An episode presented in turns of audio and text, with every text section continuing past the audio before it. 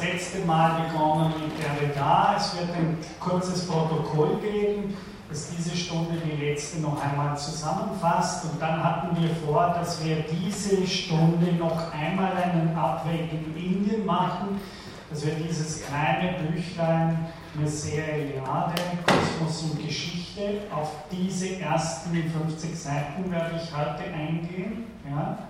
Sie haben diese ganzen Literatur inzwischen auch auf Moodle äh, zur Verfügung gestellt. Also ich hoffe, Sie haben alle das gelesen. Ich erinnere daran, es gibt nur eine Bedingung, die ich habe. Die, die hier kommen, würde ich bitten, dass Sie immer diesen Text, bevor Sie hier sind, gelesen haben, so dass was ich sage vielleicht anschlussfähiger ist an das, was Sie selber schon gelesen haben oder gerade nicht anschlussfähig ist und dann haben Sie die Möglichkeit, hier gleich Fragen zu stellen. Also zur Erinnerung bitte, es ist Vorlesung mit Lektüre. Äh, das heißt, es ist eigentlich Pflicht einer solchen Vorlesung, dass Sie wirklich zu Hause diese Texte, die ich dann vortrage, auch selbst gelesen haben. Das ist Sinn einer solchen, dieses Formats. Darum kriegen Sie auch so wahnsinnig viele ECTS-Punkte? Also nochmal zur Erinnerung, das heißt, ich werde darüber, äh, darüber heute sprechen und ab nächster Stunde bis zum Ende des Semesters werden wir uns dann um eine Schrift hauptsächlich äh, kümmern, nämlich um den System des Vedanta von Shankar. Ja, also so viel zum Programm. Gibt es eine, bevor das Protokoll beginnt, eine ganz wichtige Frage noch von Ihrer Seite, organisatorisch oder brennend inhaltlich, die, so, die Sie sofort loswerden wollen? Noch eine Vorwarnung, also auch wenn Sie jetzt am Anfang die ersten paar Einheiten vielleicht noch nicht ganz genau wissen, wovon wir sprechen hier, äh, seien Sie nicht ganz entsetzt, geben Sie mir die Chance, ich werde jetzt ein Versprechen abgeben. Ich behaupte, Sie werden am Ende des Semesters einiges von dem, was jetzt gesagt wurde, verstanden haben. Ja? Also lassen Sie sich ein bisschen Zeit und lassen Sie sich am Anfang ruhig ein bisschen verwirren. Ich hoffe, dass ich im Laufe des Semesters dann durch Wiederholungen, durch Iterationen äh, mehr oder weniger diese Sachen dann sich beginnen auch zu ordnen und zu klären bei Ihnen. Gut, wenn keine wichtige Frage ist, dann würde ich dich bitten. Willst du ein Mikrofon? Ah, das wäre ganz.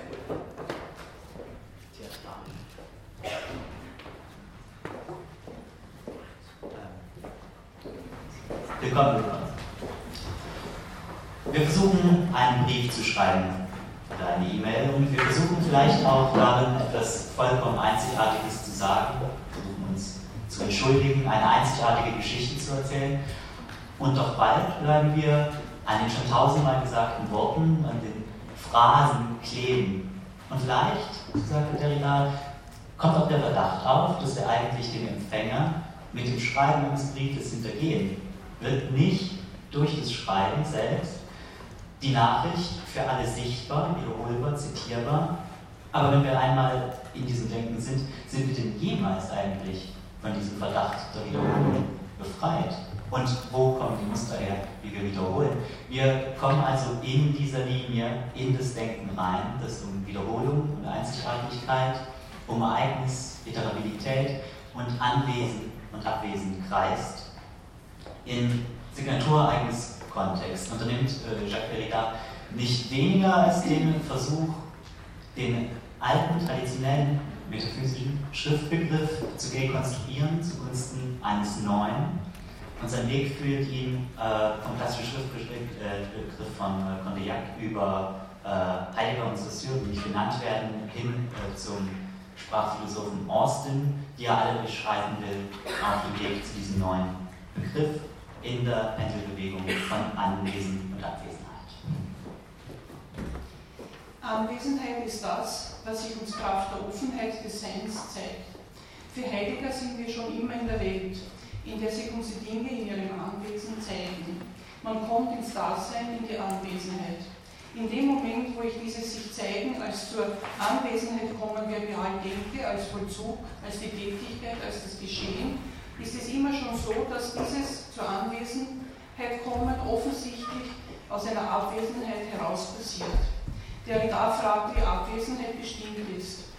Man schreibt zu Condillac, weil der Empfänger nicht anwesend ist, man aber trotzdem seine Gedanken und Vorstellungen kommunizieren will. Für Derrida gehört diese Abwesenheit sogar im Allgemeinen zur Struktur der Schrift und jeder Sprache. Derrida stellt die These auf, dass in dieser Erfahrung der Abwesenheit der Ursprung der Sprache liegt. Die gesamte Sprache und die Zeichen seins mag haben in sich eine implizite Intention, in der sie auf unsere eigentliche Abwesenheit, ja sogar die Abwesenheit aller Welt zeigen. Das Zeichen ist ein anwesendes Ding in seiner Abwesenheit. Das Zeichen ist eine vorhandene Sache. Die Gegenwart des Dings ist die Gegebenheit. Damit schweißt Condillac die Zeichen aber untrennbar an den bezeichneten Gegenstand, der durch das Zeichen wieder in die Gegenwart geholt wird. Doch Derrida überspitzt die Abwesenheit noch, wenn er fragt, was bedeutet Jacques Derrida, wenn ich einmal tot bin. Das Zeichen bezeichnet etwas, obwohl das Bezeichnete radikal abwesend ist. Der Signifikant emanzipiert sich hier vom Signifikat. Heidegger meint, dass wir Menschen als Sterbliche die Abwesenheit der anderen und unserer selbst immer schon als Teil unserer Vernunft, als Teil unseres Vernehmens wiederfahren. Laut Condillac ist die Abwesenheit als fortgesetzte Modifikation und fortschreitende Entkräftigung der Anwesenheit bestimmt, die aber gleichzeitig den Bruch der Abwesenheit überdeckt. Zitat auf Seite 21. Die Repräsentation supplementiert in der Regel die Anwesenheit. Indem sie aber die Momente der Erfahrung, so wie sie mit der Zeichengebung zu tun hat, verknüpft supplementieren, äh, supplieren, ist einer der entscheidendsten und häufigsten operativen Begriffe, die Condillac im Esse einsetzt, wird dieser Vorgang der Supplementierung, Supplementation, nicht als Unterbrechung der Anwesenheit, sondern als fortgesetzte, homogene Wiederherstellung und Modifikation der Anwesenheit in der Repräsentation dargestellt. Zitat Ende. Der da erwähnt weiter, wenn man im Gedächtnis dieses Zeichen gespeichert, archiviert hat, dann ist das Gedächtnis eine Form der Präsenzhaltung. Wir können Kraft der Sprache, des Erinnerns dieser Zeichen über die Dinge in ihrer Abwesenheit sprechen. Die Abwesenheit repräsentiert das Ding selber in seiner Abwesenheit, lässt uns weiter darüber sprechen. Ein Ereignis kann ein einmaliges Ereignis mit bestimmten Daten sein. Aber in dem Moment, in dem es in das Medium Sprache hineingeht, wird es wesenhaft zitierbar oder kopierbar. Dieses einmalige Ereignis, in dem es sich ad acta legt, ist gleichzeitig eine Wiederkehr. Genau das ist das Besondere an der Sprache. Die Sprache funktioniert wie ein Archiv, wie eine Art Gedächtnis, in der die Vollzüge so etwas wie Wiederholbarkeit, Zitierbarkeit, Kopierbarkeit bedeuten und eben Beständigkeit aufweisen. Die Aktualität, das Ereignis verschwindet und genau das nennt Derrida Schrift die nicht nur die geschriebene Sprache, sondern auch zum Beispiel akustische Laute beinhaltet. Für Derrida wird zum Beispiel ein, ein Erröten zu einem Schriftzeichen, wenn dieser aktuelle Vorgang ein wiederholbares Muster eines bestimmten uns bekannten wiederholbaren Musters ist. Schrift bedeutet diese Wiederholbarkeit, Zitierbarkeit, Wiederholbarkeit. Wir haben zum Beispiel mit ganz unbekannten willkürlichen Lauten ein Problem, denn diese sind nicht dekodierbar. Wenn man spricht, verbinden sich die gesprochenen Worte konditionell zu ganz bestimmten Bedeutungen und Strukturen. Wir haben das Ritual der Sprache erlernt. Wenn man sich selbst auf dieses Ritual zitiert, dann ist es so, dass man selbst dieses Ritual zitiert und wir diese Art von Rede entschlüsseln können. Daher sind für Derrida dies automatisierte Prozesse eine Art Sprachmaschinen, die hier stattfinden. Wenn man spricht, dann beruft man sich auf die festgelegten Rituale. Dieser Erwerb von Ritualen bildet, wie Löw sagt, kleine Sprachmaschinen. Dies läuft nicht über Urteilen oder Spracherwerb, sondern über ein habitatives, automatisiertes Assoziationsnetz. Gut. Wir sind jetzt am Punkt der Differenz, der unendlichen Verzögerung des Aufschubs, der Abwesenheit einer festgelegten Bedeutung, der graphematischen Struktur. Das heißt, der Lösung des Zeichens von seinem Ursprung und dem Äußerungsursprung. Und es scheint so ein bisschen zu sein mit diesen Assoziationsnetzen, als wären wir da in so einer äh, absolut invarianten Struktur äh, gefangen und äh, würden nur so funktionieren im Sinne äh, äh, Strukturalisten, ne, wie äh, teilweise bei Saussure, wie Strauss oder ganz früh Foucault. Der Derrida will aber jetzt noch darüber hinausgehen, indem er seine eigene Position wirklich ernst nimmt und sagt, diese Wiederholbarkeit, die die Zitierbarkeit äh, möglich macht, macht auch einen ganz anderen Prozess äh, noch als wichtigen, wesenhaft für die Sprache möglich, nämlich den, äh, die Kraft zum Bruch des Zeichens. Das heißt, das Zeichen kann aus seinem angestammten Kontext herausgenommen werden, kann in einen anderen Kontext gesetzt werden, kann dem also eingepflanzt oder aufgepropft werden, kann jetzt neue Kontexte bilden. Äh, dieser Gedanke ist aber äh, sehr viel schwerwiegender, als wir vielleicht im Moment äh, vermuten. Im Rekurs auf Austin kann es zum Beispiel gezeigt werden. Austin betont vor allem, dass die Relation von Jungs und Menschen in den Sprachakten nur wirklich funktionieren kann, wenn man sich an bestimmte konventionelle Regeln hält, bestimmte Sprechakte auszuführen. Also wenn Sie zum Beispiel ins Kaffeehaus gehen und der Kellner bringt Ihnen einen Kaffee und Sie klatschen dafür, ist das eine vollkommen falsche Verwendung des Klatschens, dann wirkt es sehr ironisch. Wenn Sie aber im Theater klatschen für die Gabe äh, der Schauspieler, dann ist es wieder angebracht. Ja? Und der Osten schließt, und darauf weist der Derrida ganz interessant hin, gerade solche Fälle aus, wo praktisch die äh, Zeichen und die Worte in einer ganz unkonventionellen Weise gebraucht werden, zum Beispiel in einem Witz, in einer Parodie, wie halt der Schauspieler, der das ganz anders verwendet. Und da sagt der ja, ah, genau, das sind die Dinge, auf die wir eigentlich achten müssen. Denn das sind die, wo es praktisch abnormal, scheinbar abnormal verwendet wird. Und da zeigt sich genau diese Kraft äh, zum Bruch nochmal ganz besonders. Dadurch, dass die Sprache diese Wiederholbarkeit voraussetzt, und dadurch, äh, dass er es Wiederholbarkeit und Zitierbarkeit möglich macht, macht sie auch natürlich möglich, dass wir diese Zitate in andere Kontexte setzen können. Das heißt, die Zitierbarkeit ja, trägt gleichzeitig die Veränderung mit auf dem Rücken. Und das ist die doppelte Wurzel, die der Derrida im äh, Wort Iteration ja aufweist. Einmal vom lateinischen iter, also wiederum oder wieder, und der Sanskrit-Ausdruck itara, der äh, anders äh, Veränderung heißt. Genau. Da muss ich ergänzen. Äh, das Besondere am Sanskrit-Ausdruck ist, dass er beides gleichzeitig bedeutet, je nach Kontext. Also er bedeutet Wiederholung und Veränderung je nach Kontext, innerhalb dem dieses Wort verwendet wird.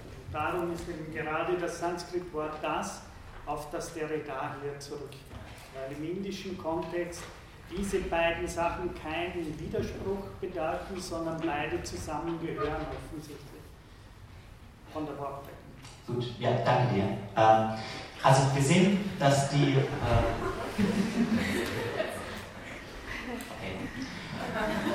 Also wir sehen, dass die Archive, ja, auf die wir ständig zugreifen und die die Ereignisse ständig archivieren, also ad acta legen, nicht so stabil sind, wie wir denken und auch nicht so stabil Strukturalisten sich das gedacht haben, sondern dass die immer schon instabil sind, dass die also in ihrer Konstitution eigentlich schon die Veränderung äh, in der Iterabilität schon einschließen. In der Tradition hat man äh, das Schaffen und das Schöpfen bis Hegel äh, immer einem äh, Genie überlassen, das also ex nihilo die ganze Zeit aus dem Nichts in ganz eigener Manier schafft. Aber die Leinwand des Künstlers und auch äh, das Blatt des Schriftstellers sind nie ganz leer, bevor er anfängt zu schreiben. Es gibt da Topoi, Klischees, bestimmte Arten, die er gelernt hat zu sprechen und zu schreiben, die er schon wiederholt. Aber die Frage, und das ist dann der Punkt, die Frage ist, wie wiederholen wir das? Und indem wir uns fragen, was heißt es denn eigentlich zu malen? Was heißt es denn zum Beispiel zu gehen? Was heißt es zu sprechen? Können wir diese Dinge anders wiederholen? Können wir die Sprache ereignishaft werden lassen? Ja, wenn Sie sich den lustigen Gang von Charlie Chaplin in den Filmen angucken, oder wenn Sie schauen, wie der Jackson Pollock die Leinwand praktisch umwirft, ja, auf den Boden legt und dann drauf tröpfelt, ja, das verändert den Begriff dessen, was es heißt, zu laufen, was es heißt, äh, zu malen. Es geht also darum, in dieser differenziellen Schöpfung gezielt falsch zu zitieren. Das heißt, die äh, Zeichen und Worte aus dem Kontext rauszunehmen und in unkonventionelle Kontexte, und eigentlich abnormale Kontexte zu setzen äh, und damit zu verändern. Und das ist die wunderbare Macht des Zeichen. Vielen Dank für die Aufmerksamkeit.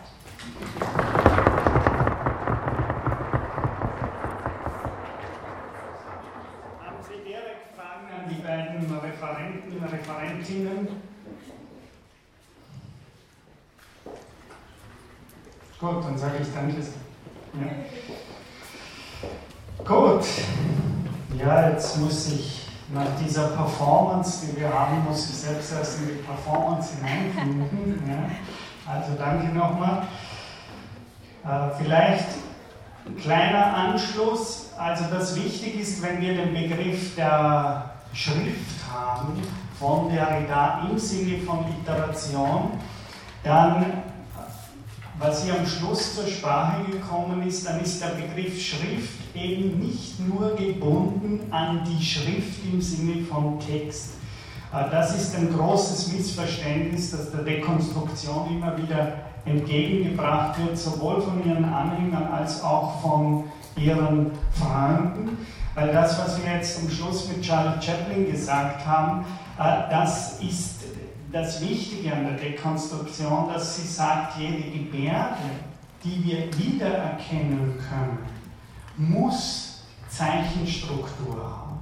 Also wenn wir eben sagen, und damit haben wir geendet, sowohl hier beim Protokoll als letzte Mal in der Stunde, wenn ich sage und Sie erkennen, dass ich jetzt spreche oder wenn Sie sagen und erkennen, dass ich jetzt gehe, dann impliziert dieses Wiedererkennen können, besteht da auch leiblicher Gesten. Äh, wie gesagt wurde schon, die setzt voraus, dass ich offenkundig, wenn ich den einmaligen Akt dieses Sprechens und Gehens mache, gleichzeitig auch eine Art Idea von Gehen und Sprechen zitieren muss, damit Sie das überhaupt dekodieren können.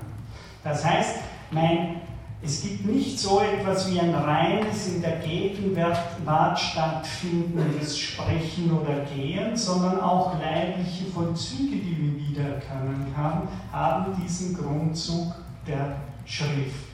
Und das Letzte, was wir gesagt haben, war dann, dieses Zitieren ist nicht einfach nur, das ist das zweite Missverständnis, ein Zitieren, in dem wir jetzt in der Sprache irgendein Wort zitieren, sondern dieses Zitieren passiert automatisch, wie die Griechen sagten, von selbst, sobald ich mich auf einmalige Art und Weise hier heraus in Bewegung bringen will.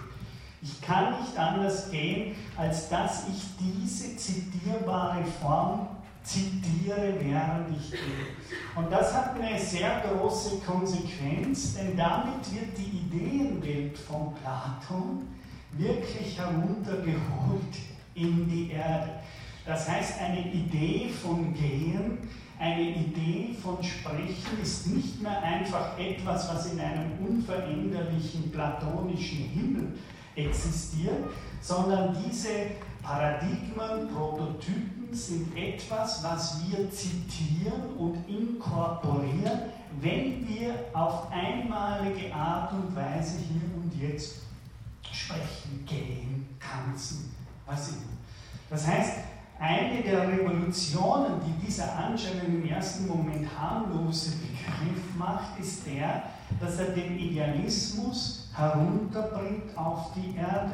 Denn diese sogenannten ewigen Formen, was ist das Gehen an sich? Was ist das Sprechen an sich? Genau diese Frage wird höchst problematisch, wenn wir sehen, dass das eigentlich grammatikalisch eine Struktur des Partizip Präsens meint. Und das ist wichtig für Platon auch, mit dem wir hier permanent spielen und einen Dialog finden, weil Sie wissen ja, äh, einer der Hauptbegriffe, gerade in Bezug auf die Ideenlehre, ist der der Metexis und das heißt der partizipalen Teilhabe. Und ich habe schon darauf hingewiesen, dass die griechische philosophische Sprache, ich weiß nicht, wer von Ihnen noch Griechisch gelernt hat, äh, wenn Sie Griechisch Original lesen, was sicher viele hier tun, dann wäre das so, dass sie sofort erkennen würden, das ist aber eine komische Sprache, weil die immer sagt, und da ist der Gehende, und da ist der Sehende, und da ist der Sprechende. Äh, das ist ganz wichtig, das heißt, sie hat nicht diesen Subjektstatus, den wir haben, nicht ich gehe, ich spreche, und damit kommen wir hinüber in, wieder in den indischen Denkraum, sondern jede Form des Vollzugs hat auch, und die alten Sprachen hatten das sogar Sanskrit und Griechisch, äh, als Möglichkeit, nämlich das grammatikalische Medium. Das heißt, das Medium, das ist eine Art Zwischengrammatik, die nicht nur aktiv und passiv kennt, sondern zwischen einer Aktivität und einer Passivität gibt es noch was Drittes, Vermittelndes, und das ist das grammatikalische Medium. Ja? Das heißt, während ich gehen tätige, zitiere ich passiv gleichzeitig die Idee des Gehens. Und weil Sie das wiedererkennen können, daher können Sie erkennen, dass ich jetzt gehe und nicht äh, liege. Ja? Also das ist wichtig. Die ganze platonische Welt wird heruntergeholt und wird hineingeholt in das, was man ein grammatikalisches Medium nennt. Eine Art, alles aktive Tun ist auch ein Zurückgreifen auf vorhandene Muster und Formen, die beim Tun, und jetzt das wichtige Wort, getätigt werden. Also Sie haben Tun ist gleichzeitig ein getätigt werden. Es ist aktiv und passiv zugleich. Und das ist halt bei allen. Wenn ich zum Beispiel aktiv die Hand hebe, dann ist das gleichzeitig ein getätigt werden meiner Anbewegung in dem Sinne, dass ich jetzt eine ganze, zum Beispiel neuronale Maschine in Bewegung bringe, wäre ich das tun.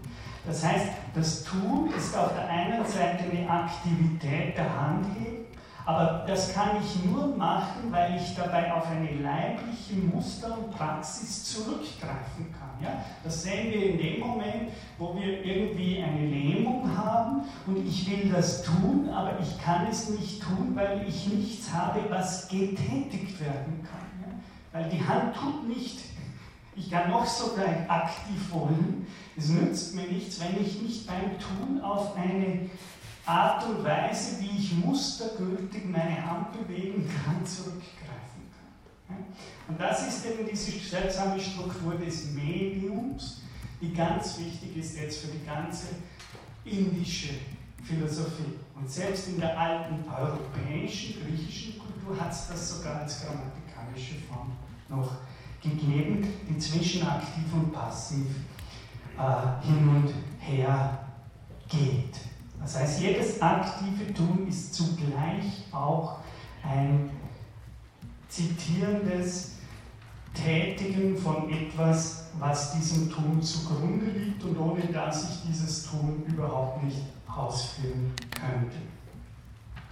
So, das heißt, ich werde jetzt nochmal diese eine Stelle vorlesen, die hier auch auf der Folie ist und dann hinübergehen zu Eliade.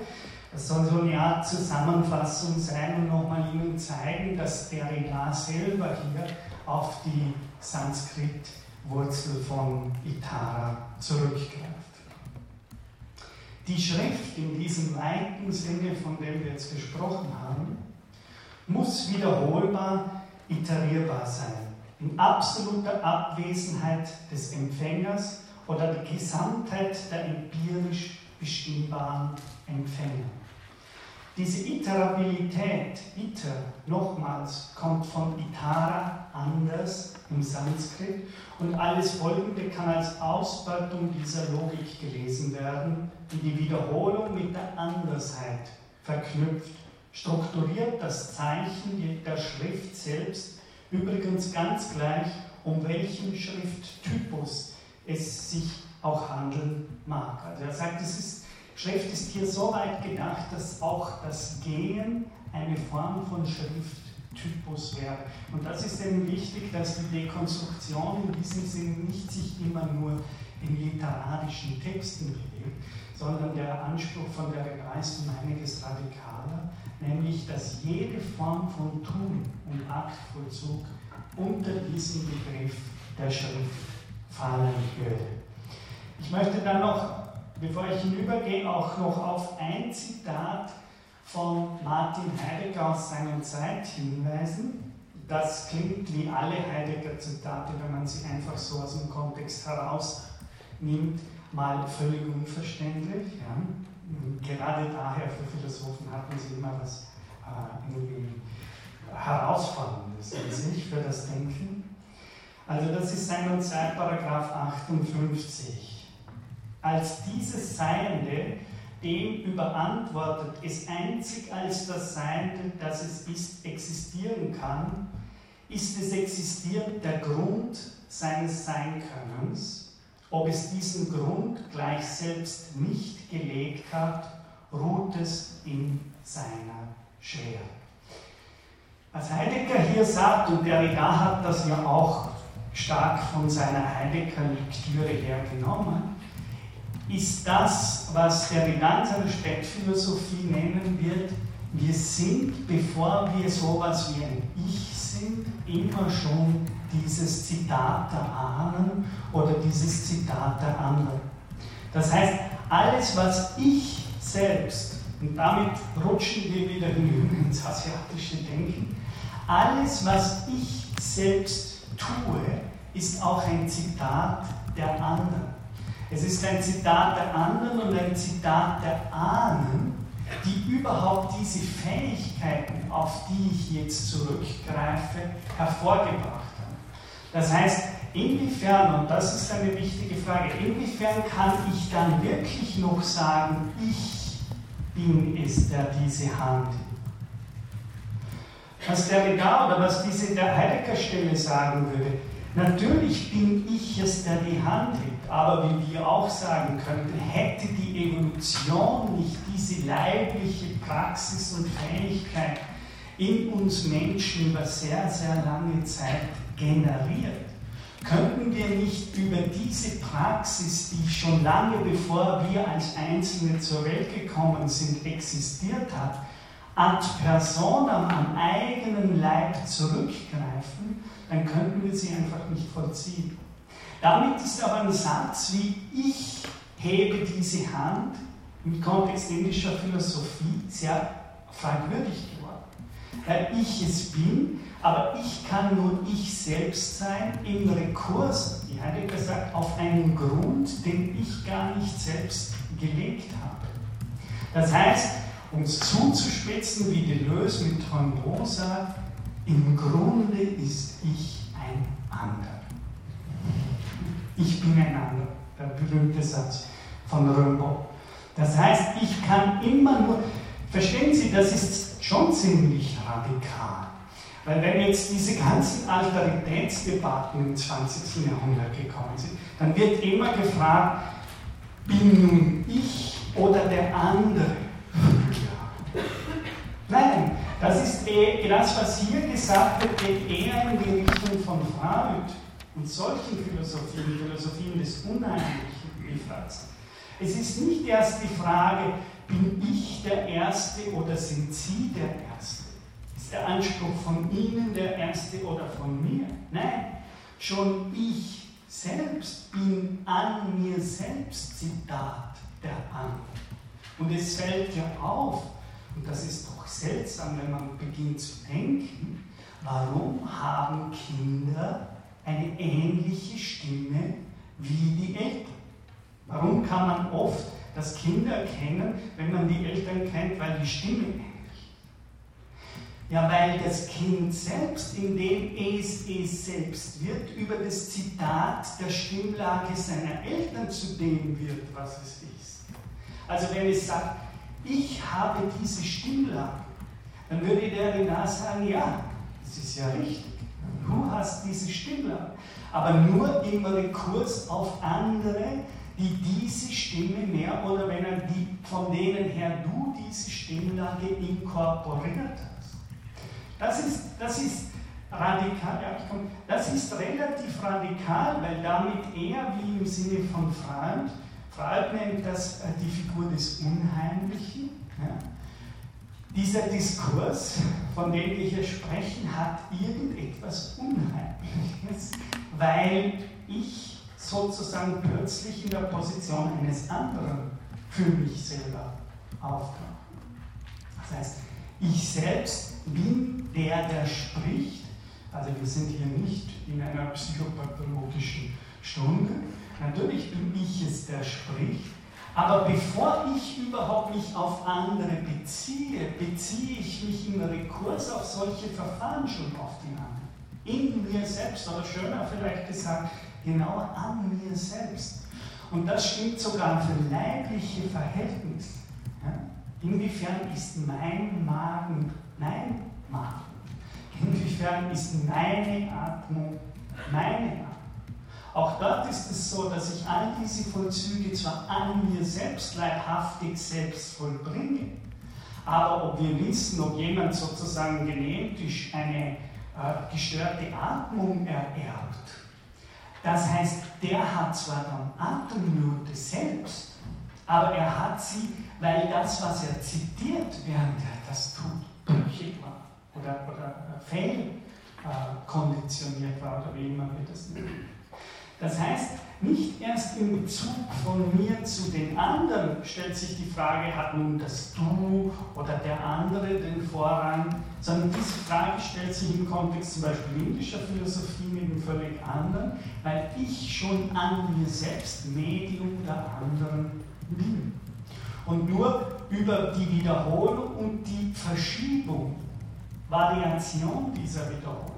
Das heißt, es ist ja nicht so, dass das Kind haargenau die Stimme der Eltern hat.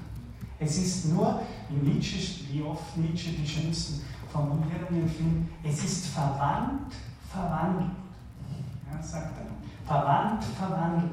Das heißt, es ist das, indem es die Eltern mimetisch wiederholt, aber damit durch den aktuellen Akt ihrer Wiederholung gleichzeitig Veränderungen in das wiederholte Selbst hinein äh, hinein iteriert in die Materialisation. Das heißt, ich will gar nicht sagen, dass das Subjekt völlig sich auflöst, aber es verändert sich völlig der Blick auf Subjektivität. Und das ist auch wichtig, weil wir damit sehen, dass wir zum Beispiel nicht mehr so einfach mit Traditionen brechen können, wie das die Aufklärung geglaubt hat. Das ist auch politisch sehr wichtig, weil äh, sage ich mal, und jetzt atmen Sie anders. Ja. Sozusagen, verstehen Sie die Pointe, wo ich hinaus will? Derzeit läuft ja die politischen oder gesellschaftlichen Diskurse so, okay, ich, Sie kaufen einen Computer, aber Sie sind mündig, ihn selbst zu installieren. Oder Sie gehen zur Bank und Sie sind mündig, die Überweisung selbst zu machen. Das führt natürlich dazu, dass Sie am Ende zuständig sind, selbst den Computer zu installieren, was für die Firmen gut ist, damit sie weniger Zeit brauchen und das an Sie delegieren. Äh, an der Bank ist es so, dass nicht mehr die Bank die Geschäfte für Sie macht, sondern Sie machen eigentlich diese ganzen Überweisungen und alles für die. Jetzt denkt Sie, da sind Sie extrem. Sozusagen, man delegiert dann, Sie seien Sie selbst verantwortlich für Ihre Arbeit. Oder seien Sie selbstverantwortlich für Ihren Magen. Stellen Sie sich vor, in welchen Stress eine solche Gesellschaft käme, wenn sie sagt, ich greife nicht mehr zurück auf mir überlieferte Formen des Atmens, sondern ich bin als genialer, moderner Mensch selbstverantwortlich und selbstbestimmt. Ich erfinde mir meine Atmung, meine Verdauung und so weiter selbst. Durch diese ironischen Beispiele sieht man schnell, dass der ganze Diskurs der Aufklärung über Selbstbestimmung sehr bald zum Beispiel an die Grenzen geht, wenn wir mal eher leiblich-biologische Termini hernehmen, wie Verdauung oder sowas. Ich bin froh, sage ich an der Stelle immer, solange ich eine von selbst funktionierende Verdauung und ich nicht selbstverantwortlich permanent dem Magen sagen muss, was er tun soll. Ich behaupte aber, dass unsere Gesellschaft in eine unglaubliche Stress- und Überaktivität kommt, kommt hier sehr oft wenn ich es jetzt ganz lebensweltlich nehme, dass wir rennen und rennen und für alles beginnen selbstverantwortlich zu sein, kommt daher, dass wir ein falsches Bild von Subjektivität haben. Dass wir nicht mehr an Derrida denken und nicht mehr denken, ja, ey, ey, ey, dieses Subjekt gibt es ja nur über das Zitieren von Traditionen, die es ererbt und überliefert. Und wenn wir es dem Subjekt sagen, na, na, hau all die Traditionen und all dieses Überlieferte als Unsinn weg, weil du musst das ex nihilo selbst erfinden, äh, dann wird dieses Subjekt in eine heillose Rastlosigkeit und Überforderung schlittern. Ja? Und sie müssen dann die Struktur der Universität selber aufbauen. Sie dürfen alles am Ende selbst machen, aber glauben Sie nicht, dass Sie durch diesen Diskurs frei werden sondern diese Form von Selbstbestimmung und Freiheitsbegriff führt, wie wir langsam aber sicher sehen sollten, nicht in die Befreiung, sondern in eine völlig neue Form von Hamsterversklavung, wie ich das immer nenne. Also das ist ein Hamster, ein Rädchen, der nur noch und rennt und rennt, weil er mehr oder weniger permanent die Welt neu erfinden muss. Und in diesem Sinne müssen Sie diesen Schriftbegriff von der Derrida, was er vor allem dann in der zweiten Hälfte seines Werke, seiner, seiner Philosophie gemacht hat, auch sehr politisch und gesellschaftspolitisch stellen. Das ist nicht nur eine, eine Theorie, wie man Bücher liest, sondern das ist auch eine Theorie, äh, wenn Sie so wollen, oder, und kritische Analyse unserer Gesellschaft, ja, die auch eine bestimmte Kritik an bestimmten Ausführungen der Aufklärung hat, was eben die was einer der Gründe ist, warum der Derrida dann auch politisch, political inkorrekt war, insofern er offensichtlich das autonome, moderne Subjekt der Aufklärung äh, in Frage gestellt. Entschuldigung, ich so Simon? Ja, nein, Sie haben schon sehr viel beantwortet. Es ist mehr oder weniger nur, hat damit zu tun, was die Zitierbarkeit angeht von einem Selbst. Also nur was zitierbar ist, was nachempfindet. Aber nicht das Selbst ist der andere in dem Sinne, sondern nur, dass so wie wir von außen gesehen werden oder wie wir beschrieben werden können. Habe ich das richtig verstanden? Nein, noch eine Stufe schon radikaler. Eben gerade nicht nur, wie die anderen mich sehen, Sartre, der Blick der anderen, sondern ich kann es nicht besser erklären. Wenn ich jetzt rede, kann ich es nur, indem ich auf die mir überlieferte Sprache zurückgreife. Diese Überlieferung habe aber nicht ich selbst gemacht. Ich kann nur sprechen, weil wie Lacan und, und Heidegger sagen, ich im Vorhinein schon akzeptiere, dass die Tradition der Sprache durch mich spricht. Weil ich, und Wittgenstein hat ja darauf, auch Heidegger darauf hingewiesen, dass wir sprechen ja von Sprachgebrauch. Und in dem Wort Gebrauch ist eine Doppeldeutigkeit, die gerade im Deutschen sehr schön herauskommt. Einerseits heißt Sprachgebrauch, ich, Arno Böller, während ich spreche, gebrauche die deutsche Sprache. Ich verwende sie. Aber, wo, das Wort verwenden Sie auch schön, weil ist die Hände drin. Das Ganze im Sinne von der Rede. Aber, wir sind jetzt beim Gebrauchen. Gebrauchen, darauf hat Wittgenstein immer wieder hingewiesen, heißt ja auch, dass ich ein Brauchtum habe, dass ich dabei gebrauche. Und genau das ist die Iterationsstruktur. Ja? Also das Gebrauchen heißt immer auch das Zitieren eines Brauchs. Und wenn ich da mich dem nicht weigere, weil ich so wahnsinnig selbstbestimmt bin und äh, mich weigere, irgendetwas über, von Überlieferung, Tradition oder sowas zu übernehmen, dann würde das ja heißen, dass sie mich nicht verstehen. Und jetzt haben sie, jetzt habe ich die Sprache nicht nach dem Gebrauch gebraucht. Ich habe keinen Brauchtum zitiert. Und in dem Moment sagt ihnen das nichts mehr, außer irgendein Neues. Ja? Irgendein Klang, den können sie dann auch, das sagt auch noch was, das kann schön sein oder schier oder was immer. Ja? Also in dem Sinne sagt es nicht nichts, aber es sagt nicht mehr im Sinne von dem, dass sie eine klare Bedeutung haben zu dem Ganzen. Ja? Also gebrauchen im Sinne von zurückgreifen auch auf ein Brauchtum. Und ich kann Sprache, ich kann Gehen nur gebrauchen, wenn ich auf zitierbare Muster zurückgreife, die ich nicht selbst hervorgebracht habe, wie Heidegger sagt, sondern die als geworfener Grund in mir selbst, der von anderen gelegt ist, wie Heidegger sagt an der Stelle, der aber mir zur Verfügung gestellt wird. Das heißt, ich kann gehen, weil das mir von anderen zur Verfügung gestellt wird und ich darauf rekurrieren kann. Ich würde der Meinung widersprechen wollen, dass wenn man irgendetwas sagt, das keinen Sinn ergibt, kein Brauchtum ist, weil wir, also persönlich, weil wir als Menschen auch einem etwas, jede Form von Information wird dekodiert. Sogar wenn man den Mond sich anschaut, stellt man sich Gesichter irgendwie vor, man sieht Strukturen und das heißt, dass auch da eine Form des Gebrauches und Kultur durchgeführt wird. Auch wenn zum Beispiel jetzt der, der die Information ausgibt, spezifisch Verwirrung stiften will mit Tierhalter. Das, es ist trotzdem aber immer noch eine Form von Information und Austausch da.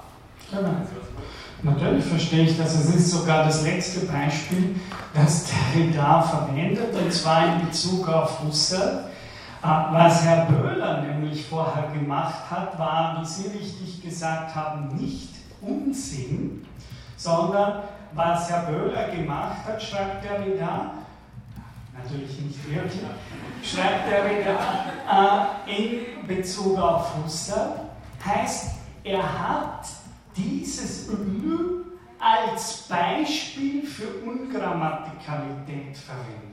Das ist genau das Beispiel, das, äh, das Derrida Husserl vorwirft. Genau was Sie gesagt haben, nämlich dass Derrida sagt, auch hier ist es nicht so. Ich habe das letzte Stunde auch verwendet, weil das ein zitierbares Beispiel für Derrida ist, für Unsinn oder für Agrammatikalität, wie in Bezug auf Husserl und in dem Sinne würde ich Ihnen ganz recht geben. Das heißt aber nicht, dass das, was ich davor gesagt habe, falsch war. Es war ein Beispiel und daher ein zitierbares, für jeden verständlich. Sie haben das alle verstanden. Und nach meiner Theorie können Sie das nur verstehen, wenn Sie das Ritual, das dahinter steckt, zitieren können. Wenn Sie sozusagen die Grammatik, was wollte Böhler damit zeigen? Aha, eh klar.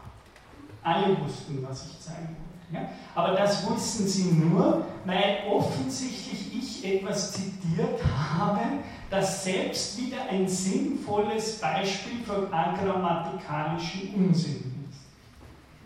Ja? Genau. Was, und was hier so kompliziert von mir gesagt wird, das haben sie eben ganz schnell alle automatisch begriffen und verstanden. Das ist wieder diese Deleuze-Maschine. Ja? Das heißt, ich kann das, es ist immer schwierig, ja? erklären Sie, gehen Sie mal in der Schule und erklären Sie praktische Grammatik. Dann werden Sie sehen, wie schwierig das ist, wenn Sie das erklären müssen, im Unterschied zu dem, dass Sie es ja eh immer schon so machen, gerade wenn Sie Deutsch als Muttersprache. Ja? Oder fast. Aber das ist es. Das heißt, es gibt, ich behaupte, Vortontologisch hat die Deleuze-Maschine sofort zugeschlagen, das habe ich erkannt, da einige gelacht haben, und die haben sofort verstanden, was ich sagen. Ohne dass ich das erklärt habe, ganz Wittgensteinerianisch, sie haben den Sprach, sie haben den Gebrauch dieses Verstehens lange bevor ich es ihnen erklärt. Das heißt, sie haben das immer schon gemacht. Danach versuche ich das kompliziert zu erklären, was sie gemacht haben. Aber vorontologisch, wie Heidegger sagen will, muss ich es Ihnen gar nicht erklären, weil ich habe es eh schon lange verstanden.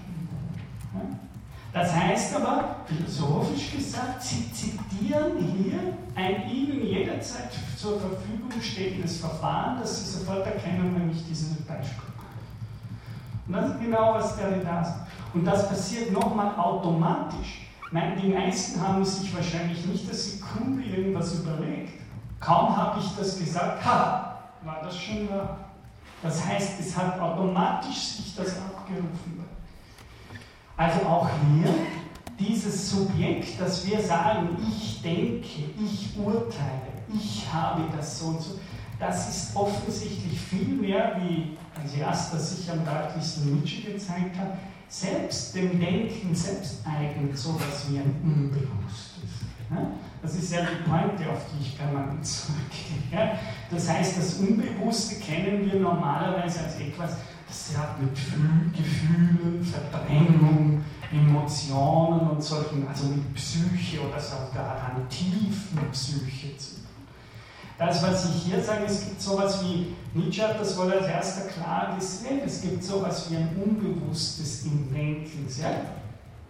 Das Denken selbst funktioniert meistens wie eine Maschine. Und daher funktioniert eben gerade die Descartesche Gegenüberstellung nicht. Und auch Kant funktioniert nicht mehr zu sagen, das Denken ist der Spontanität der Verstandesakte zugefügt und die Rezeptivität zum Beispiel der Gefühle gehört in das Pathos und die Passiv. Nein, das geht nicht mal mit der. Weil ich ja sagen will, sie machen dieses getätigt werden und zitieren in jeder ihrer Aktivitäten. Also gehört zur Aktivität des Denkens auch so etwas wie ein Zitieren von konventionellen Fragen.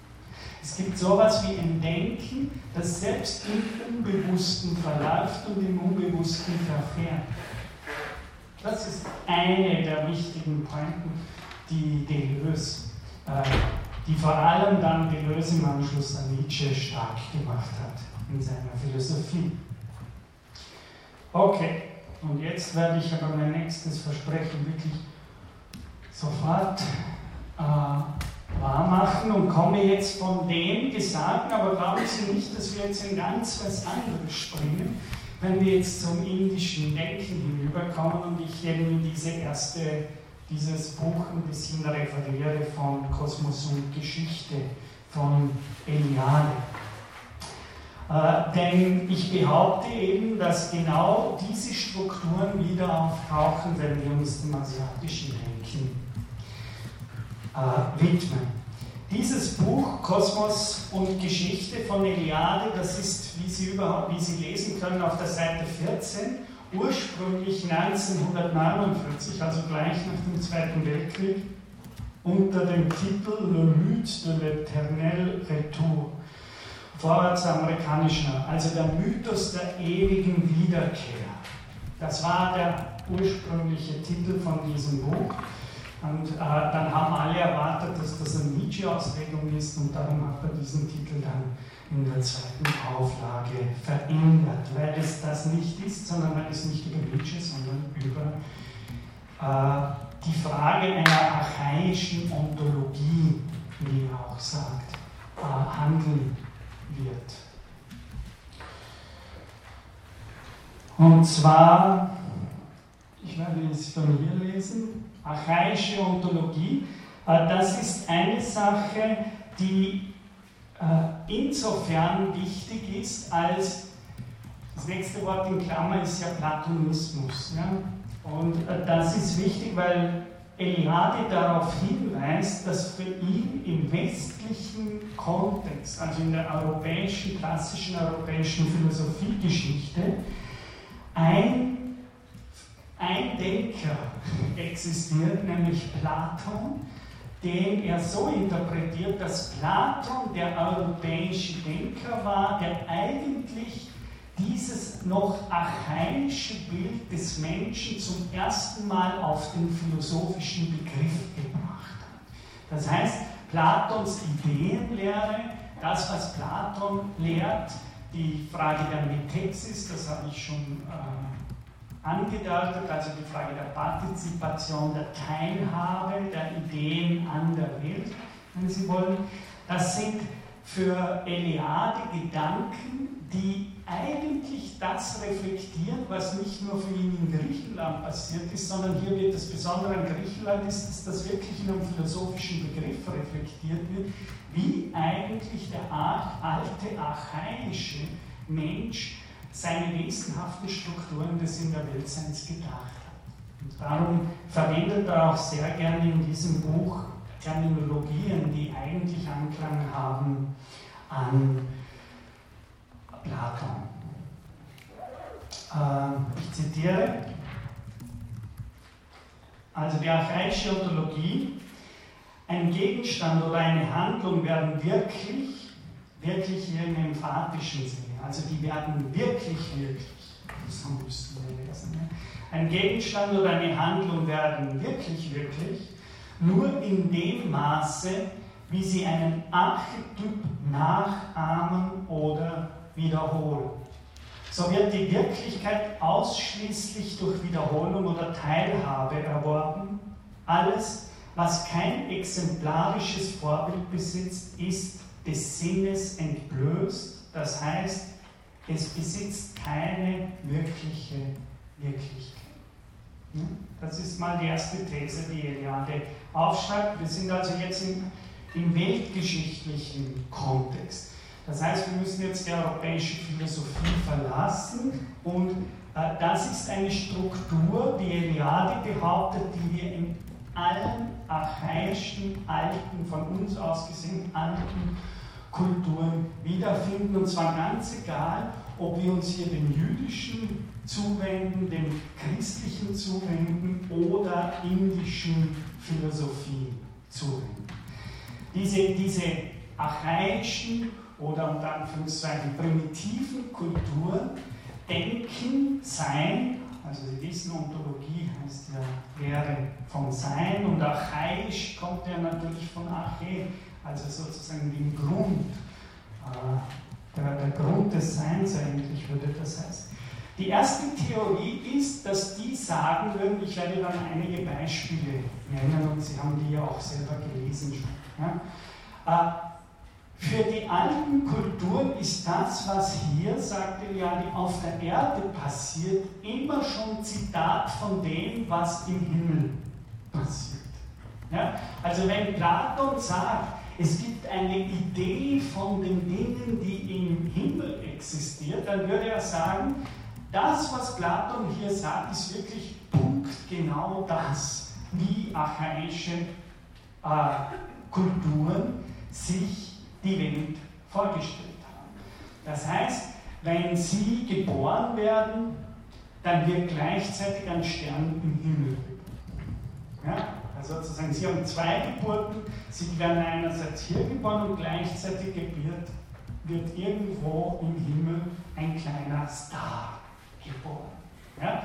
Also das wäre so typisch. Oder andere Beispiele. Äh, es gibt das heilige Jerusalem. Ja? Apokalypse, äh, jüdische Offenbarung. Dieses heilige Jerusalem ist ein himmlisches Jerusalem. Ja? Es gibt sozusagen den Archetyp dieser äh, Staat gibt es schon, der existiert schon, das ist ganz wichtig. Das heißt, der wird nicht im modernen Sinne geschaffen, sondern zitiert. Ja, das ist ganz wichtig.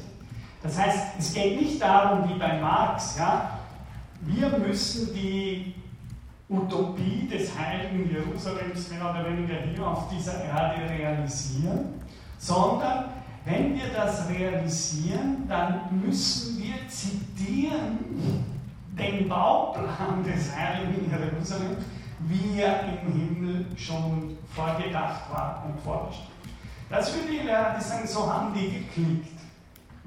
Die haben geklickt, alles, was hier auf der Erde passiert, hat seinen Archetyp, seine Idee, sein, sein Bild im Himmel. Und das, wie schon Platon sagt, das, was hier irdisch auf der Erde passiert, ist daher nur ein Abbild dieser eigentlichen wesenhaften Vorbilder, die auch bei den Stoikern ja im, im Logos Grammaticus gewesen, ja, also sozusagen im Samenkörper der Vernunft, der Weltvernunft existieren. Das heißt, es ist ganz wichtig, was immer hier in der Erde auftritt, in archaischen Mustern, ist nur ein Herunterbringen, wie Aurobindo sagen würde, ein Herunterbringen eines Archety einer archetypischen Form in die Erde. Das heißt, das Gehen existiert schon als eine Art himmlische Urform. Ja? Das Einzige, was passiert, wenn hier nicht mehr nur Fische sind auf der Erde, sondern irgendwelche Lebewesen äh, entstehen, die gehen können. So hätte der archaische Mensch gedacht. Das heißt, diese Lebewesen erfinden, die holen diese Form herunter vom Himmel und verkörpern diese Form jetzt in der Erde. Und dadurch werden sie selbst zu Gehenden. Aber das ist, was, was er sagen würde, so, hat, so haben alte Kulturen, er bringt ja, Sie haben das ja gelesen, er bringt dann sehr viele Beispiele. Zum Beispiel auch noch ganz wichtig, die indische Kultur kennt die Struktur der Mandalas. Weiß jemand, was ein Mandala ist? Ja? Genau. Also das sind so eine Art symbolische Bilder. Und äh, vielleicht, das ist eine ganz starke Kultur. Sie, vielleicht wissen Sie, dass fast jedes Haus in Indien so ein Mandala zum Beispiel vor, auf die, auf den, die, über die Tür zeichnet. Ja?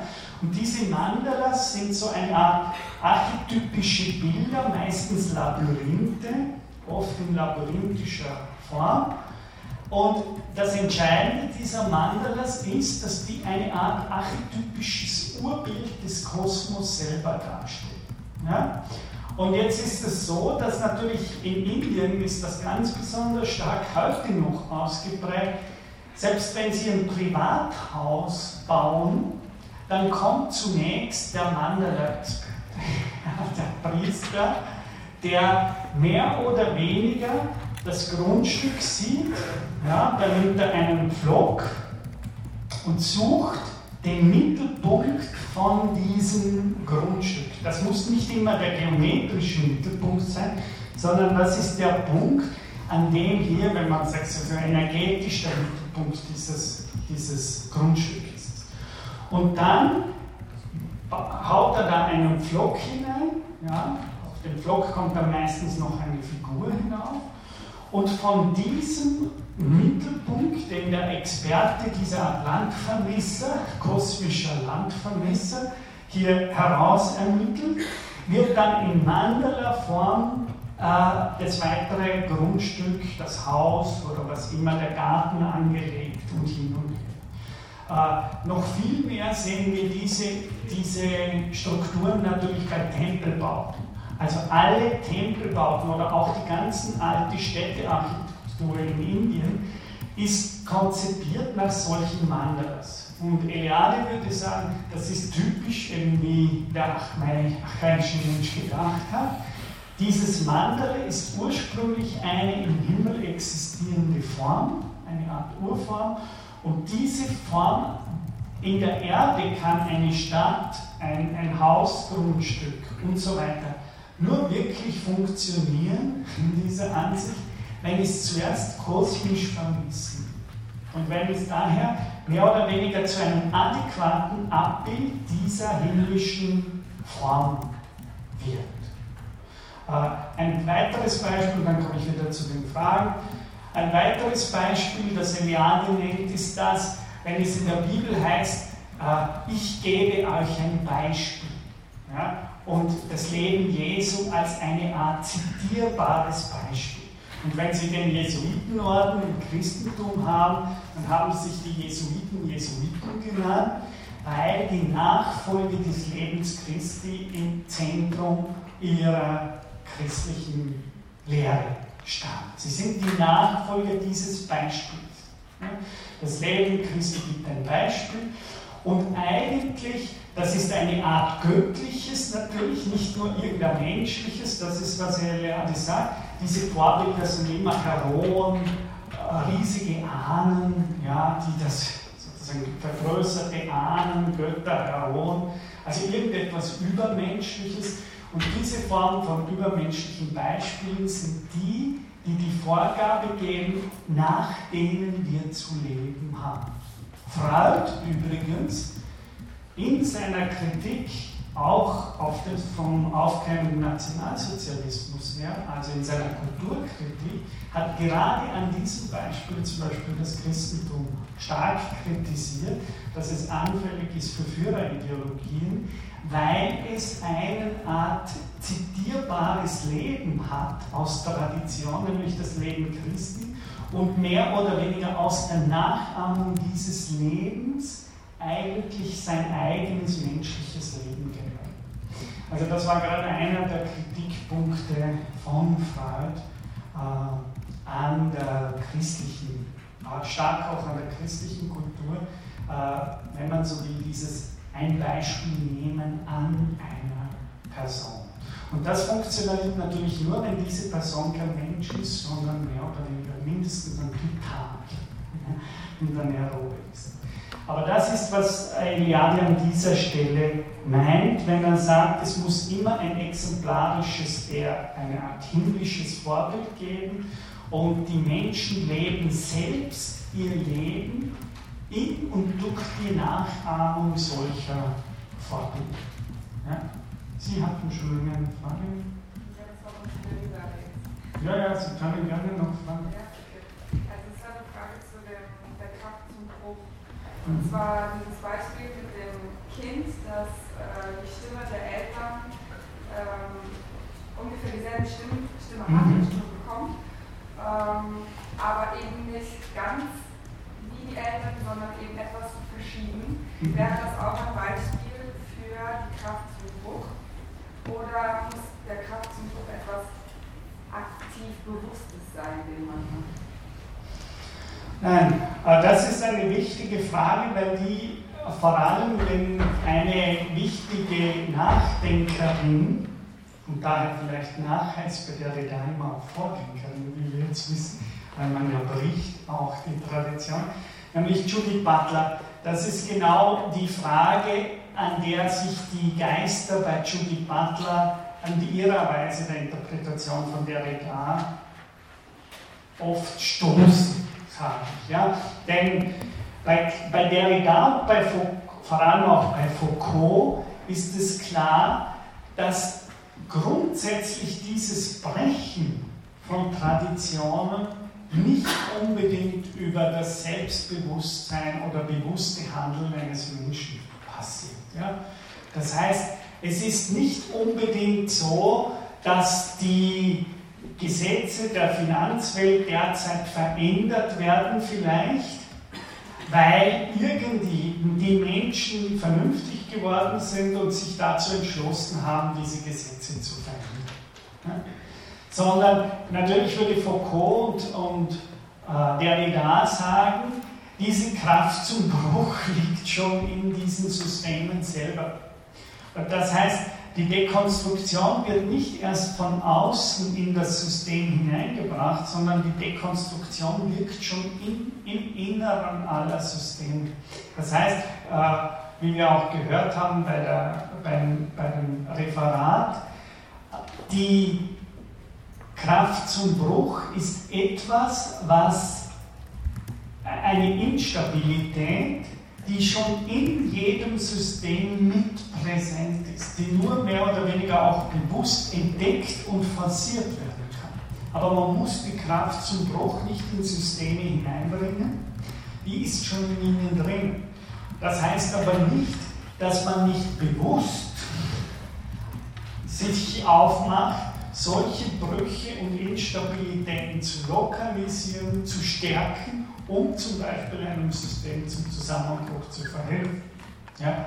Oder um sozusagen Systeme in eine Veränderung und in einen Wärme zu bringen. Ja? Das heißt, es schließt das eine das andere nicht aus. Ich selbst bin aber sehr stark hier deleuzianisch orientiert in der Interpretation. Das heißt, ich glaube nicht, dass die Weltgeschichte gebrochen wird durch das intentionale Handeln der Menschen. Ich glaube, dass Geschichte Eigendynamiken hat äh, und sehr oft in der Geschichte ein Bruch passiert, den so kein Subjekt eigentlich antizipiert oder gewollt, geschweige denn gewollt.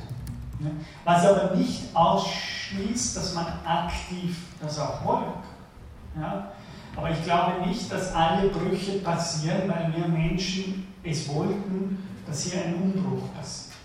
Sondern sehr viele Umbrüche, wie der da sagt, suchen uns heim. Also es gibt viele ungewollten Revolutionen. Und es gibt nicht nur die aktiv herbeigeschworene Revolution. sondern es gibt auch den Zusammenbruch zum Beispiel von Systemen, den so gar niemand gewollt hat. Also ich würde, meine Leser geht in eine starke, das ist wieder diese deleuzianische Maschine, äh, die Systeme selber brechen auf und brechen zusammen. Mit der Zeit. Ja? Und das heißt aber nicht, dass wir diesen Brüchen nur passiv, resignativ ausgesetzt sind. Aber ich glaube nicht, dass der Mensch und das menschliche Subjekt das kontrollieren kann in allen Fällen. Und gilt dasselbe auch ein, was ein Ereignis ist? Diese selbe Mischung, sag ich mal, aus Aktivität und Passivität. Ja, ich bin sehr skeptisch, wie ich schon gesagt habe. Ich weiß, vor allem in den politischen Diskursen ist es immer so, die wollen, die können nicht ohne dieses aktive Subjekt. Ja? Und sie wollen und dann natürlich hin und her. Das ist ja auch gut, weil wir brauchen sozusagen Diskurse, die auch stimulieren, die Engagement und all diese Dinge äh, möglich machen. Ja? Äh, ich glaube aber nicht, auch wenn wir keine Fatalisten mehr sein können und wollen, ja, wie vielleicht archainische Kulturen zum Teil waren, ist es doch so, dass wir nicht in die Hybris äh, der Aufklärungssubjektivität zurückfallen. Also der, der, der Versuch, eine Krise permanent meistern zu wollen, indem man noch schneller, noch mehr reformiert, noch hin und her. Also indem man immer in die Hyperaktivität geht. Ja? Und da muss man Griechenland retten und dann muss man schon die nächste Fahrer retten und dann ist der nächste Staat. Äh, das ist eine Form von Aufklärungsbürgerlich, sage ich mal, von bürgerlicher Philosophie, sage ich absichtlich an der Stelle, auch wenn sie die dann Marxisten nennen oder was immer, oder Tag oder äh, was immer. Äh, das ist eine Art bürgerlicher Wahn, äh, der de facto selbst nach 200 Jahren Nietzsche und Co. einfach irgendwann mal, der mag zwar wahnsinnig euphorisierend wirken, ja, sozusagen dieses, dieses Allmachtsgefühl, yes you can, aber auf der anderen Seite ist gerade in diesem Gefühl eine unendliche Hybris, die Teil des Problems ist. Ja? Und darum habe ich sehr wohl, und das ist natürlich auch natürlich indische, aber auch griechische Philosophie, also daher kann ich archaischen Kulturen sehr wohl auch einen bestimmten Sinn abmessen, äh, zusprechen, wenn sie Kulturen zum Beispiel der Muße oder Indien natürlich unglaublich viel Kultur. Der radikale Revolution ist das Nichtstun. Das klingt für europäische Ohren an Hamm. Das ist, das ist sehr Schwachsinn. Aber natürlich gibt es, und das, ich war jetzt im Februar, in einem Monat, habe ich gesagt, in einem Forschungs, wieder mal Forschungsaufenthalt in Indien. Und das ist schon komisch, nicht, dass ich jetzt so wahnsinnig begeistert bin.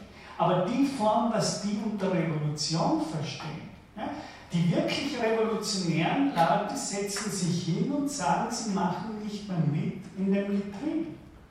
Flatsch.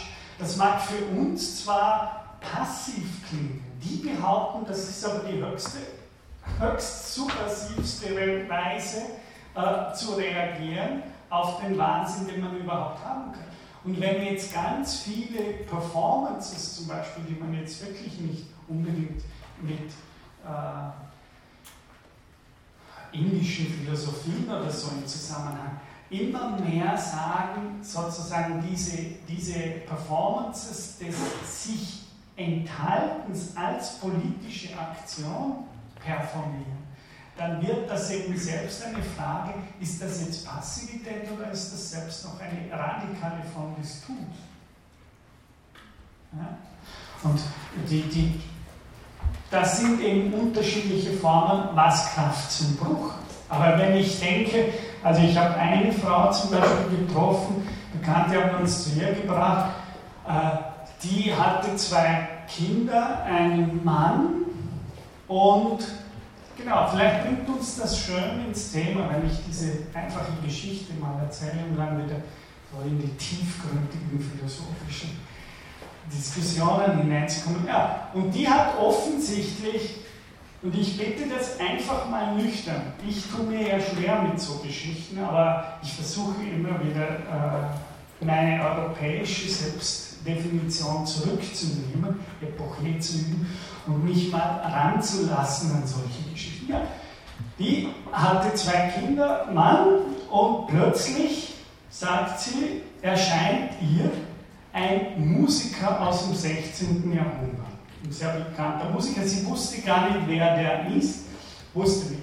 Und dieser Musiker hat mehr oder weniger ihr gesagt, sie muss ihr Leben sozusagen jetzt äh, aufgeben und sie soll nichts mehr tun. Das war genau ihr Sie soll nichts mehr tun. Das war offensichtlich für sie so eine extreme Erfahrung, aber das ist wichtig, die haben kein Subjektverständnis. Das ist nicht irgendeine Stimme in ihr, sagt ihr das. So würden die das nie interpretieren. Nein. Ein Toter, Verstorbener vor 300 Jahren, sucht sie heim. Und den sie gar nicht gekannt hat, mit dem sie nichts am Hut hatte, und der kommt und sagt ihr diese Sachen. Und sie ist offensichtlich so, dass sie sagt, okay, sie gibt die Familie auf und geht ans Land, setzt sich hin und wartet. Ja, das hat sie gemacht. Das ist eine andere Kultur. Der Mann, irgendwie hat sie ja dann nach einer bestimmten Zeit geglaubt, hat sie gelassen auch, mehr oder weniger, und dies hat sich niedergesetzt. Und dieser komische Musiker, den sie dann erst später entlarvt hat, wer das ist, irgendein berühmter Musiker aus dem 16. Jahrhundert, der kommt regelmäßig zu ihr und gibt ihr irgendwelche sozusagen Sachen, was sie tut. Gut, und dann ist sie da gesessen. Und dann hat sie angefangen, eben wenn Leute, die ist einfach hingesessen, ja, oder gesessen und gewartet. Und dann sind Leute gekommen und sie hat denen, wenn die was gefragt haben, hat sie denen Antworten gegeben. Die kommen dann, das ist wie zu einem Arzt. Gehen die Leute vom Dorf hin, fragen die etwas und sie gibt eine Antwort. Aber das ist schon völlig falsch, was ich sage. Sie gibt gar keine Antwort. Sie weiß die Antwort nicht. Sie behauptet, dieser Musiker aus dem 16. Jahrhundert, der sagt ihr die wichtige Sache, was sie auf diese Leute, die haben Eheprobleme ja, das ist Psycho Psychotherapie auf Englisch, ja. die haben Eheprobleme oder was immer, oder der hat sich ruiniert oder was immer, und er kommt da zu ihr und stellt, sagt ihr die Geschichte und so, und dann wartet sie, sitzt da und tut nichts. Und irgendwann sagt sie, kommt irgendein Gedanke, da weiß sie, kommt, kommt von diesem Und dann sagt sie den. Anscheinend scheint es doch immer wieder zu funktionieren. Zumindest hat die inzwischen ein, ein größeres Grundstück, also mit einer ziemlich großer Anlage, in der die aber nichts anderes tut, als dort auf einem, da, da gibt es so ein Bett, ja, das ist so ein ja, Holzgestell, und da sitzt die oben. Ab und zu singt sie. Und dann kommen ab und zu Leute und die fragen sie. Ja? Irgendein Problem, sagen sie ihr. Und sie schaut dann, ob er irgendwas sagt, was sie sagen soll. Wenn er sie sagt, dann gibt es sozusagen weiter an die Leute. Ja? Und wenn ich, ich gefragt habe, da waren die typischen Rhetoriken äh, für sie, to be means doing nothing. Jetzt ist eine Frage, jetzt können wir meine Schwester, wo ich zurückgekommen bin, die Krankenschwester ist äh, und auch in der Psychiatrie Krankenschwester war für eine Zeit lang, hat sofort gesagt, ja, bei uns werde ich ja sofort, sofort in der Psychiatrie. Natürlich, aber das sind eben unterschiedliche Kulturen. Ne? Und das Erstaunliche an dieser Frau, äh, ich sage diese Geschichte, weil die wahrscheinlich sehr viel mit dem Thema zu tun hat, mit Zitation, mit sozusagen, äh, dass wenn wir in uns sind, verstehen Sie, das sind andere Bilder. Wenn wir sagen, ich sitze da und meditiere oder sowas, dann würde ich sagen, dass der Großteil der Europäer sagen, sie gehen in sich. Also sie gehen jetzt ganz in sich hinein. Aber das ist komisch. Wenn die Frau dort sitzt und sie geht in sich, dann melden sich andere Bereiche. also die geht offensichtlich nicht in sich hinein, sonst könnte sie ja nicht sagen, dass da irgendein anderer kommt, irgendein Typ, der ihr da was einflößt. Verstehen Sie? Das heißt, wenn ein Europäer hinsitzt und meditiert, typisch christlich, das ist Augustinus, rund 2500 Jahre Rituale inkorporiert. Glauben Sie, dass Sie es sind, würde der da sagen, alleine, wenn Sie da sitzen, in sich gehen und glauben, Sie gehen jetzt in sich hinein? Ja, der Augustinus winkt. Sie haben das von Augustinus gelernt, dann hat es da 2000 Jahre Kirchenväter gegeben, die alle plötzlich der Meinung waren, na na, wenn, wenn der liebe Gott außen in der Welt, in der Materie wäre, dann wäre ja ein Elefant göttlicher wie ein Mensch. Das durfte nicht sein. Also kann der liebe Gott nicht so was sein äh, wie ein Elefant, so irgendein Ding da draußen, sondern sie finden ihn im Herzen, das wäre sogar as asiatisch, äh, aber eben nur dann, wenn das Herzen kein psychologisches Herz ist, sondern das ist auch wieder wichtig. Wenn wir sagen, beide Kulturen würden sagen, sie finden ihn im Herzen, ja, aber die denken das Herz völlig unterschiedlich. Also, wenn Sie sagen, Sie finden sie im Herzen, dann würde Sie glauben, Sie denken, dass in Wirklichkeit zitieren Sie dabei tausende Jahre von Philosophie. In dem Moment glauben sie, sie gehen hinein irgendwo. Wenn aber ein, ein äh, Krishnamacharya zum Beispiel, ja, ein berühmter Yoga im 20. Jahrhundert, der sagt auch, ja, wenn man meditiert, dann soll man sich den äh, Lotus, in den Lotus des, äh, Lotussitz des Herzens begeben. Ja? Aber wenn man dann hört, wie die das Herz beschreiben, der Lotussitz des Herzens, da kommen die sieben kosmischen Flüsse zusammen. Also komisch. komisch. Das heißt, und wenn Sie die ganzen Chakren, was Sie vielleicht von so esoterischen äh, äh, Schulen oder sowas kennen, Hatha-Yoga-mäßig, wenn Sie die sieben Chakren haben, kommt diese Lehre daher, dass die sagen, die Chakren sind so eine Art Flusssystem, Energiefluss, das können wir so ein bisschen übersetzen. Ja. Das sind eine Art sieben Energieflüsse, die äh, in unserem Körper wohnen und mehr oder weniger die Chakren selber so eine Art kleine Räder sind, ja, so wie eine, wie eine Wassermühle. Ja. Da gibt es den Fluss und dann gibt es diese Chakren und die werden dann gedreht ja, durch äh, durch diese Flusssysteme, an das sie angegliedert sind und durch das das Bahn und die Nervensäfte mehr oder weniger fließen. Ja? Sind ja, jetzt kann man das lesen können fertig sein. Als Philosoph fängt es damit an. Ja? Denn offensichtlich denken die das Herz als ein Sitz von sieben kosmischen Energieflüssen. Aber die denken sich nicht, das ist ein Bild in uns selbst sondern die denken, diese Flüsse fließen zwischen dem Himmel und mir hin und her. Das heißt, das Bild ist ein völlig anderes.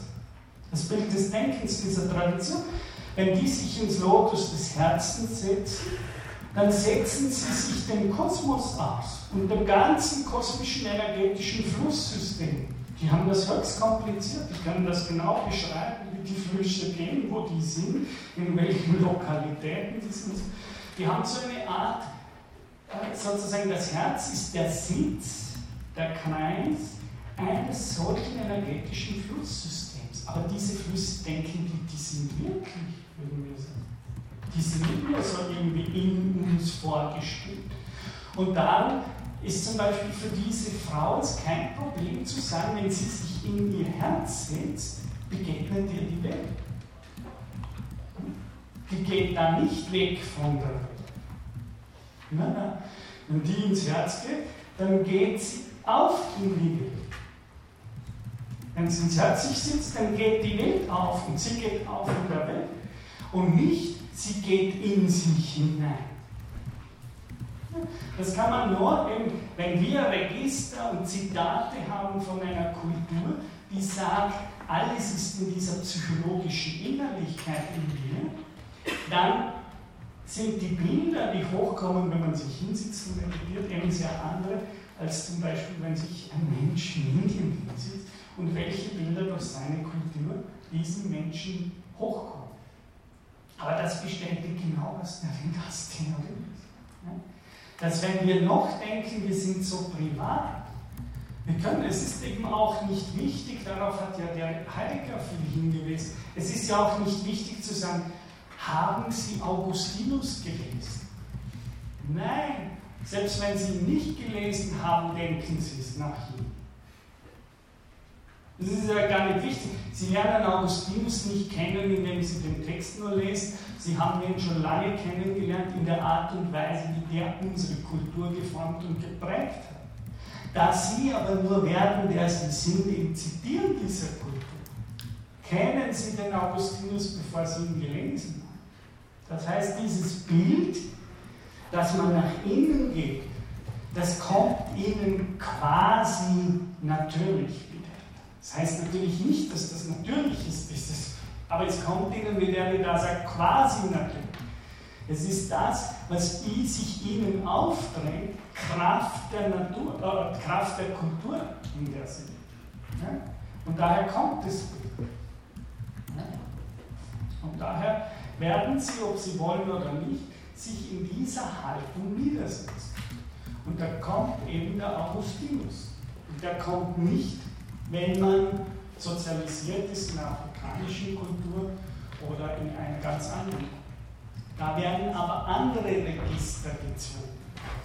Und das heißt, es werden sich andere Bilder nehmen. Aber wenn Sie davon sprechen, so von dieser Sozialisiertheit, das würde davon ausgehen, es klingt so, als wären alle, die jetzt zum Beispiel im Westen auf gleiche Art sozialisiert, aber da kommen ja so viele Faktoren dazu, die jeden einzelnen unterschiedlich sozialisiert haben, wo sich auch durch die Eltern verschiedene äh, Mischungen, Religionen, Ansichten, das ist ja nicht, das ist so, kann man ja nicht so leicht rückführen, oder? Auf so eine allen zugrunde liegende. Genau, das ist der bürgerliche Einwand. Aber der ist falsch. Das ist, der bürgerliche Einwand, der ist falsch. Der lange bevor sie, der setzt eben voraus, dass das Leben mit ihrer Geburt bekommt.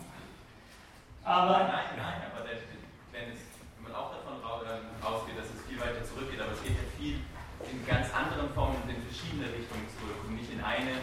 Natürlich. Natürlich ist das nicht so, dass wir alle haargenau denselben Augustinus haben, aber wir teilen kulturelle Praktiken, um das sozusagen akademisch auszudrücken. Ja? Wir teilen kulturelle Praktiken und diese kulturellen Praktiken wie Foucault und viele andere sagen die sind doch viel mächtiger wie wir als Einzelne. Das, das ist ja das Problem, es ist immer da, wo der Bürger den Kopf einreicht. Äh, es gibt eine Praxis, wissenschaftliche Arbeiten korrekt zu schreiben. Diese Praxis ist hegelianisch formuliert objektiver Geist. Das heißt nichts anderes, als es ist eine weltweit allgemein standardisierte Praxis. Es ist ein allgemeines. Jetzt können Sie natürlich sagen, wurscht. Aber dieses Wurscht wird Ihnen bald auf den Kopf haben. Weil Sie sich als Subjekt, wie Hegel sagen würden, glauben, über die Welt, den Weltgeist und somit die objektiven Strukturen, die sich gebildet haben, Herr werden zu können. Das können Sie in kleinen Teilen. Natürlich kann man schreiben, Forschungspraktiken wie an Hegel hat nie zitiert. Wenn Sie heute schreiben wie Hegel, fallen Sie im ersten Semester Philosophie durch. Nietzsche hat sowieso nie ordentlich zitiert. Ja? Also wir müssen gar nicht zurückgehen zu Patanjali oder zu irgendwelchen anderen Kulturen. Schon vor 200 Jahren hätte niemand mehr oder weniger dazu verdonnert werden können, so zu dienen, wie sie heute vom objektiven Weltgeist verdonnert werden. Das heißt nicht, dass der objektive Weltgeist recht hat, Aber das heißt, dass der ein Verfahren ist, das eine Gültigkeit hat, die weit über ihre subjektive Macht hinausgeht. Ja? Das heißt, dieser objektive Geist ist da und normiert sie, ob sie wollen oder nicht. Und das ist ja die Machttheorie von Foucault. Ja? Das heißt, es ist nicht sie als einzelnes Subjekt der Erste. Bevor sie können gegen die Macht rebellieren, haben sie schon die Macht als Agent begonnen zu repräsentieren.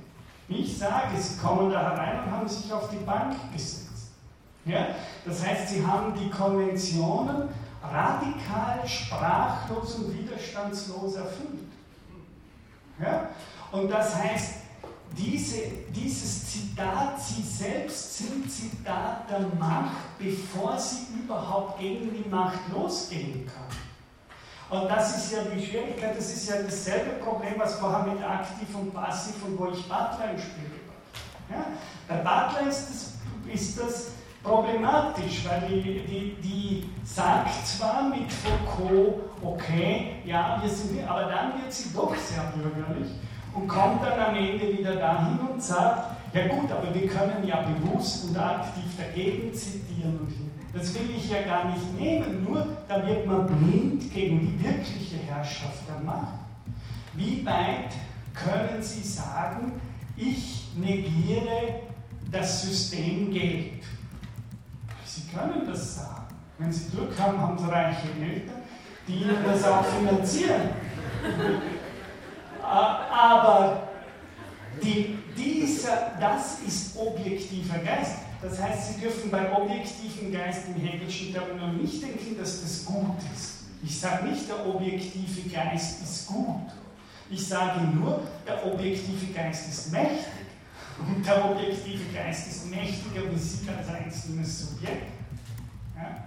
Und das heißt, Sie dürfen nicht mit dem einzelnen Subjekt beginnen, sondern Sie müssen mit der Dekonstruktion des objektiven Geistes beginnen.